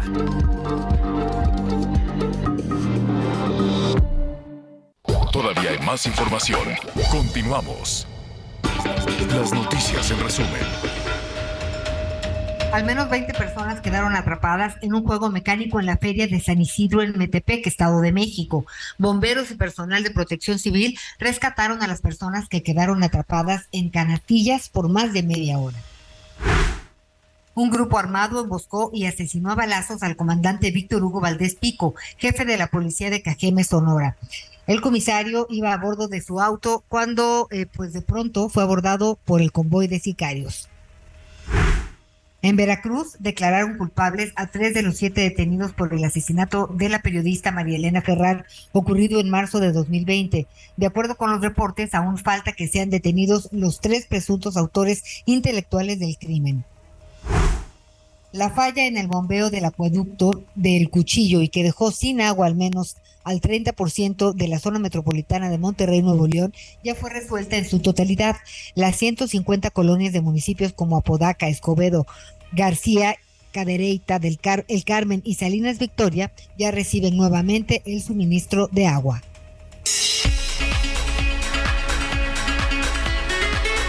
Bueno, eh, ya estaremos eh, retomando todas estas cuestiones eh, deportivas en un momento, pero sí, no, la, verdad es que el deporte, hay cuestiones que no están en, en, en el interés de, del Estado, el gobierno, ¿no? El deporte es una de ellas, sí.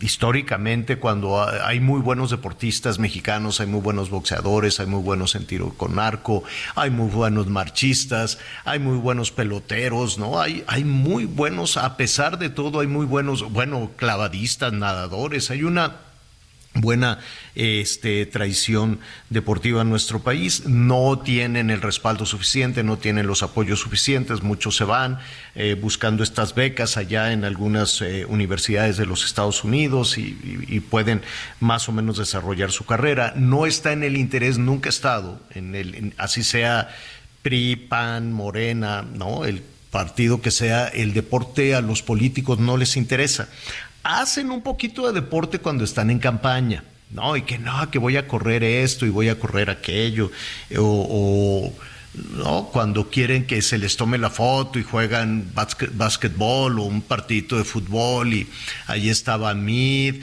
y Peña Nieto le daba de pronto por, por, por correr y cosas, cosas por el estilo. Fox y Calderón, no me acuerdo, Salinas sí corría de vez en cuando, pero básicamente es un poco para, para ¿cómo se llama? Para la foto, ¿no? Para, eh, por, pues, cuestiones Peña sí, ¿no? Peña sí le entraba duro, al golpe y a la corrida. Sí, al, al, golf. Bueno, pues sí, también es deporte. y este, el actual presidente va de vez en cuando y juega, juega béisbol, pero no hay una estrategia, no hay una política de, de respaldo y de apoyo al deporte con todo lo que, los beneficios que eso significa.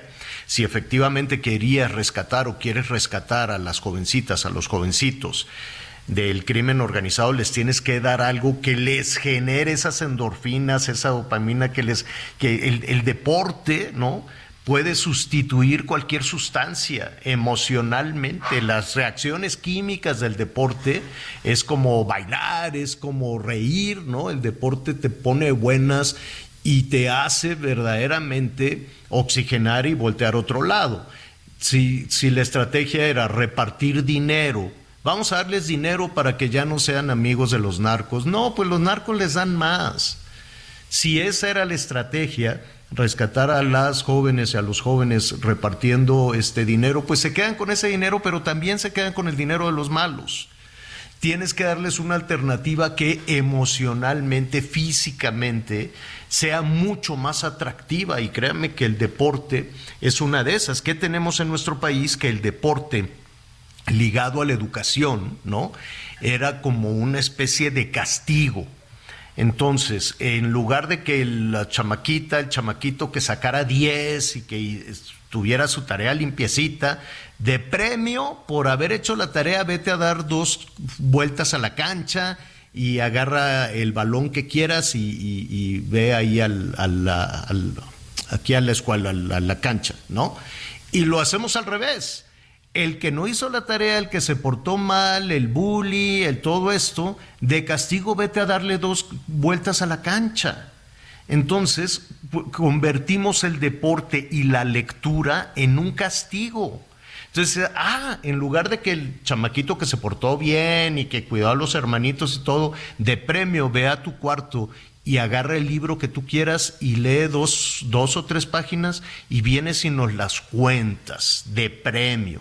Ah, no, se convirtió en un castigo, ¿no? Entonces te portaste mal, te vas ahí a tu cuarto y te pones a leer. ¿Por qué? Porque estás castigado. Entonces imagínese usted, convertimos la lectura y convertimos el deporte en una educación ah, eh, en muchos lugares verdaderamente ineficiente en un castigo.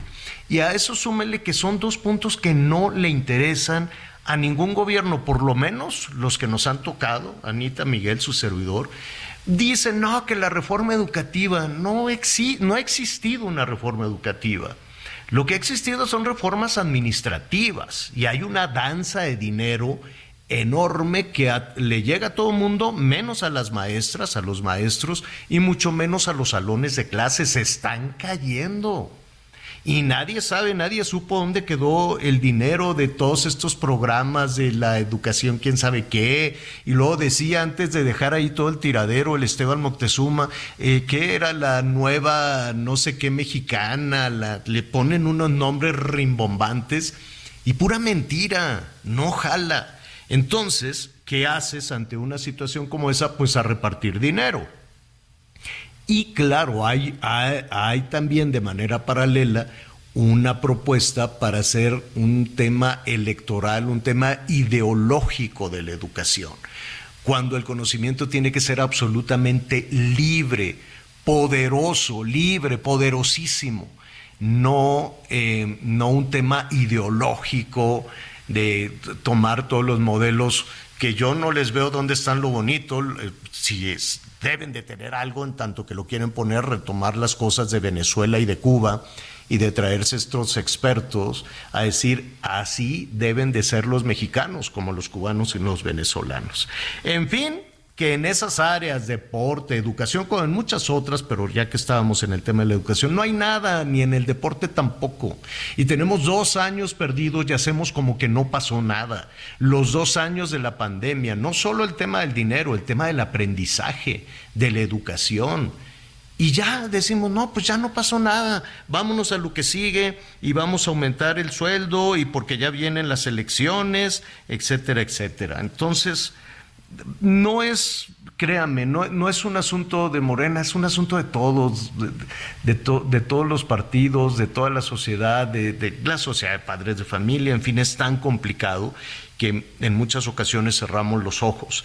Y así ha sido desde que me acuerdo. Ningún presidente, ni PRI, ni PAN, ni Morena, este, les ha interesado una verdadera reforma educativa y una reforma educativa que incluya el esfuerzo enorme que hacen muchas maestras y que hacen muchos maestros, porque yo los conozco.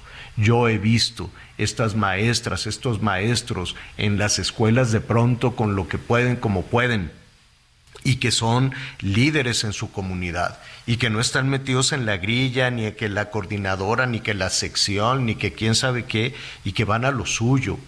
Y que la verdad les dan un sueldo malísimo. Y luego hay estados en lo que nos enlazamos ahorita con, Marta Castro, que estamos ya por, por tenerla. Hay estados, Miguel no me dejarás mentir, Guerrero, Michoacán, que siempre están con estas broncas este, electorales, y yo me imagino Zacatecas también, donde el crimen organizado sabe cuándo les va a caer dinerito a los maestros y van y se los quitan. Lo vemos cada fin de año en la zona de la Sierra en Guerrero, Javier, en Michoacán, con lo de las cuestiones del este de los aguinaldos, de los aguinaldos y de todo lo que reciben los maestros, y lo han denunciado públicamente, ¿no? Incluso se ha tratado ahí de cambiar las fechas, pero pues la verdad es que, bueno, si logran de pronto penetrar o estar dentro de, de las mismas, de las mismas alcaldías, de los palacios municipales, pues tú crees que no tienen estos sujetos forma de saber o de tener a alguien infiltrado en el mismo magisterio y no quiero hacer una acusación específicamente de un organismo, pero la verdad es que ese es otro. Bueno, el mejor ejemplo, Servando Gómez Latuta, líder de la familia michoacana, que siendo uno de los criminales más buscados, seguía cobrando como maestro rural en el estado de Michoacán, Javi. Sí. Y mire, le podemos revisar todas las aristas la buena noticia, les van a subir el sueldo, ¿es suficiente? Yo creo que no. No. Yo, yo, yo creo que siguen siendo sueldos muy, muy bajos los que están recibiendo las buenas maestros, los buenos maestros. Hoy se anunció un incremento de 8.2%, eh, más o menos estarán ganando 16 eh, mil pesos, ¿no? A eso pues habrá que quitarles ahí también eh, muchos de de pues impuestos y prestaciones. en promedio les queda sueldos de cerca de los 13 mil pesos. si es los maestros que se encuentran, este, pues no quiero llamarle en las ciudades, pero si estamos hablando de un maestro rural, es mucho menos, señor. Y mire, eh, la verdad nos puede parecer una cantidad enorme, enorme de, de dinero, ¿no? Y yo no sé si el asunto de esta terrible baches que tenemos históricos en, la cuestión de educación. Yo imagino que desde, desde Vasconcelos venimos arrastrando este tema de la educación ligado a la política, ligado a los procesos electorales. Tal vez por eso como ligamos todo este, esta, esta, este tema de la educación, este tema de los maestros a la política, pues no hemos tenido los resultados que queremos, porque le damos vueltas y vueltas, gobiernos van, gobiernos vienen.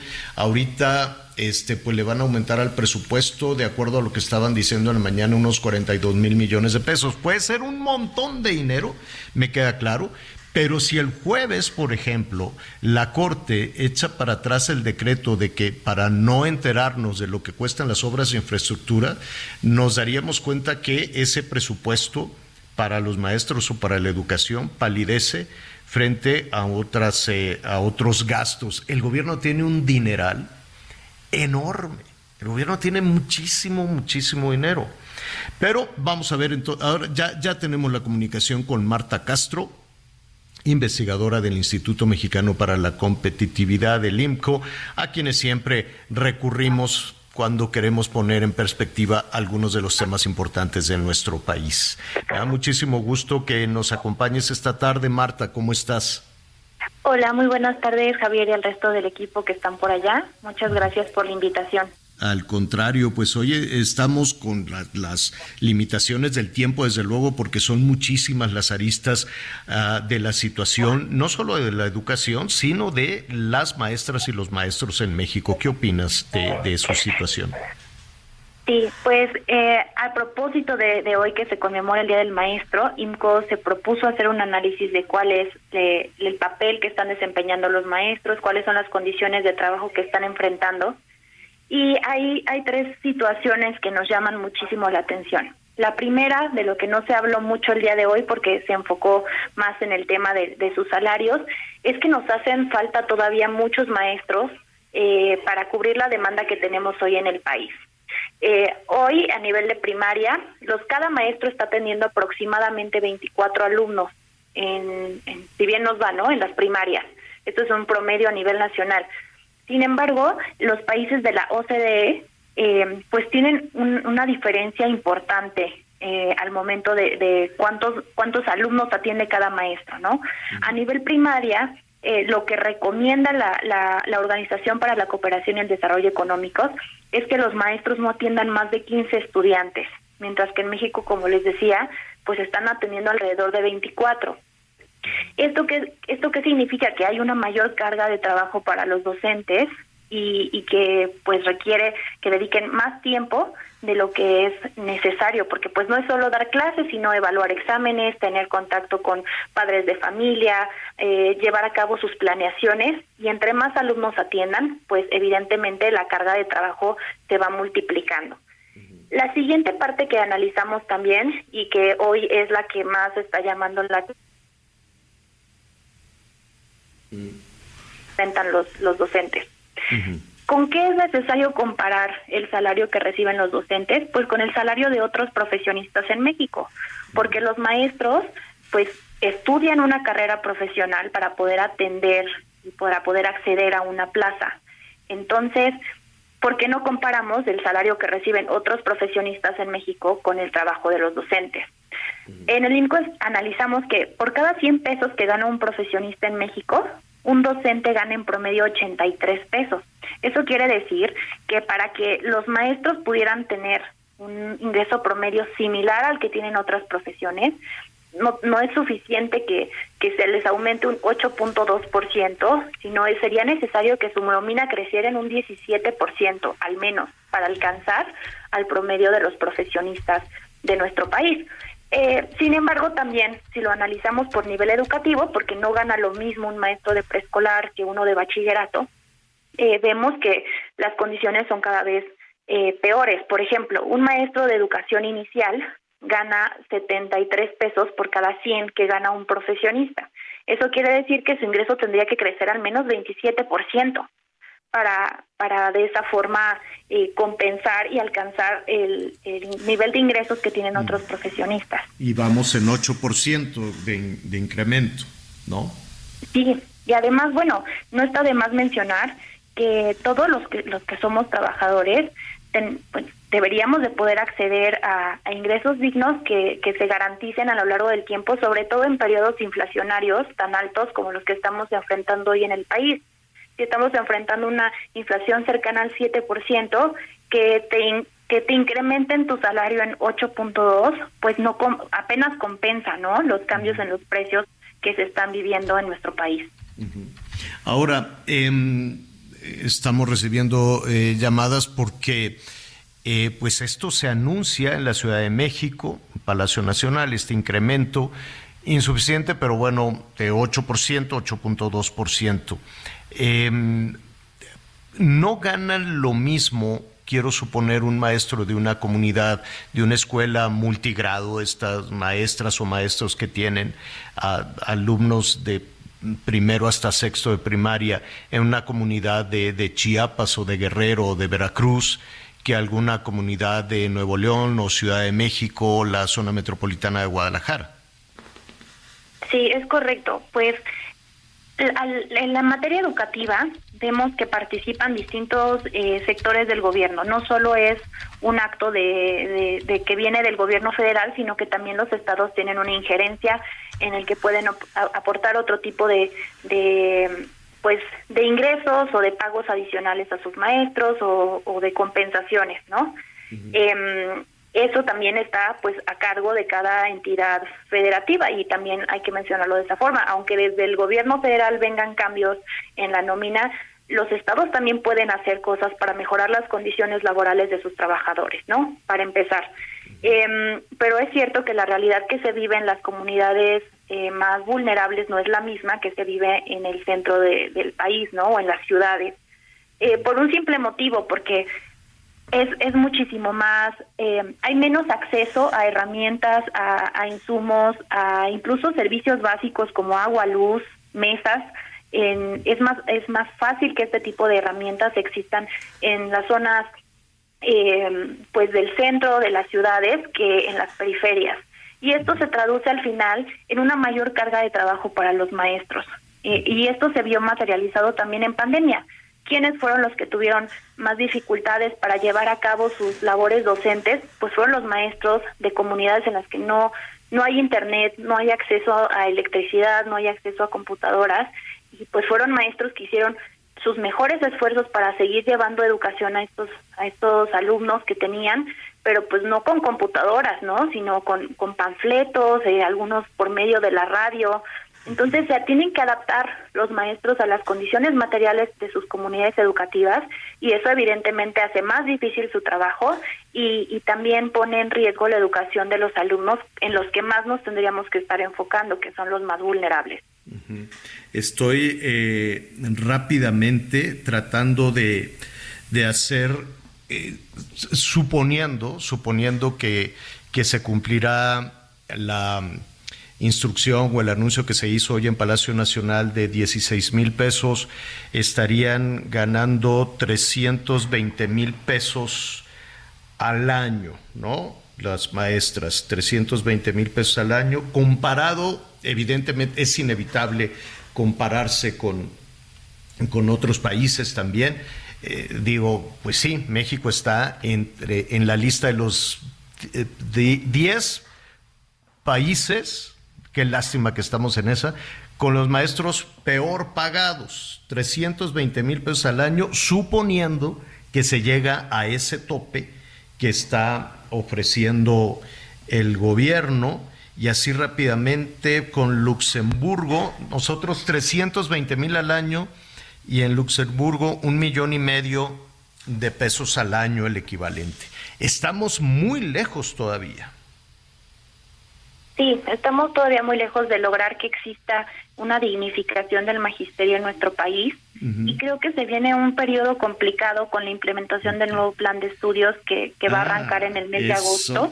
Exacto. Mira, se nos viene el tiempo encima y ese tema es importantísimo, Marta. Podríamos discutirlo esta semana, si no tienes inconveniente, hablar del plan de estudios y hablar de, de lo que han significado las reformas educativas y la contrarreforma de la reforma, en fin. Hay demasiado discurso y poca sustancia.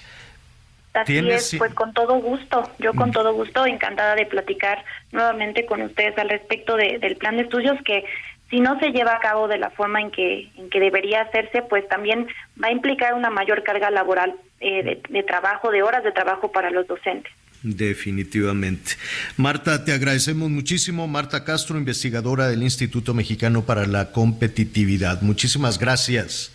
Gracias por la invitación, nos vemos pronto. Al contrario, bueno, pues se nos fue el tiempo rapidísimo, pero sí estamos en la lista de los países que, que, peor pagan. Bueno, y digamos que comparados con países occidentales, ¿no? Este, algunos del continente, que por allí está eh, Brasil y cosas por el estilo, ya si le rascamos un poquito, pues imagínense en, eh, en algunos de nuestra Centroamérica, pues también batallan muchísimo. ¿Cuántos profesionistas están este, en este momento migrando y tratando de obtener un, un empleo que les ayude, les ayude un poquito más?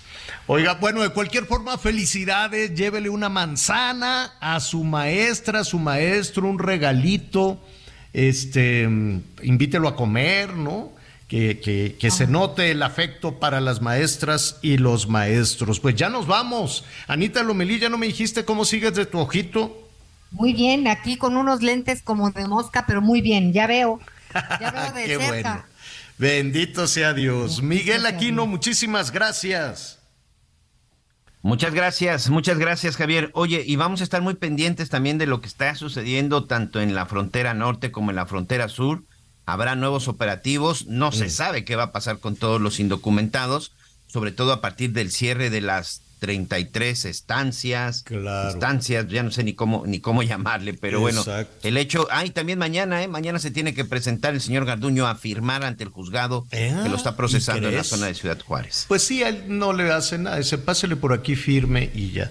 Oiga, si mañana vamos a hablar, necesito, y nomás no sé por dónde, Miguelón, 20 boletos para Luis Miguel y se cayó el portal. Olvídalo, Javier. 20 comprados, ¿eh? Así, a ver, Pero hay cinco- así. sabes que la lista de espera es de bla. 57 mil, creo, no sé cuántas. o sea, Ah, tan caro está. no, Dios no, no. santísimo. La lista de espera para que puedas Ah. acceder a comprar un boleto. O sea, ¿te la aplicaron como Ticketmaster que si entras te ponen en una lista? Sí. No Dios puede ser. Mañana, a ver, no se pierda mañana el programa porque de eso y otras muchas cosas vamos a hablar. Mientras tanto, vámonos por una sopita caliente porque ya está lloviendo, ya está bajando la temperatura. Anita, gracias, Miguel, gracias. Buenas tardes, feliz inicio de semana. Yo Buen provecho, espero- gracias. Yo lo espero a las diez y media en Hechos Azteca 1. Siga con nosotros en el Heraldo Radio. Sé que tienes en mente y entre tanto aceptar. Yeah. No sé cómo llegué a ti, ahí que me volví una noche loca que me recorre todo el cuerpo y me provoca. Gracias por acompañarnos en Las Noticias con Javier La Torre. Ahora sí ya estás muy bien informado.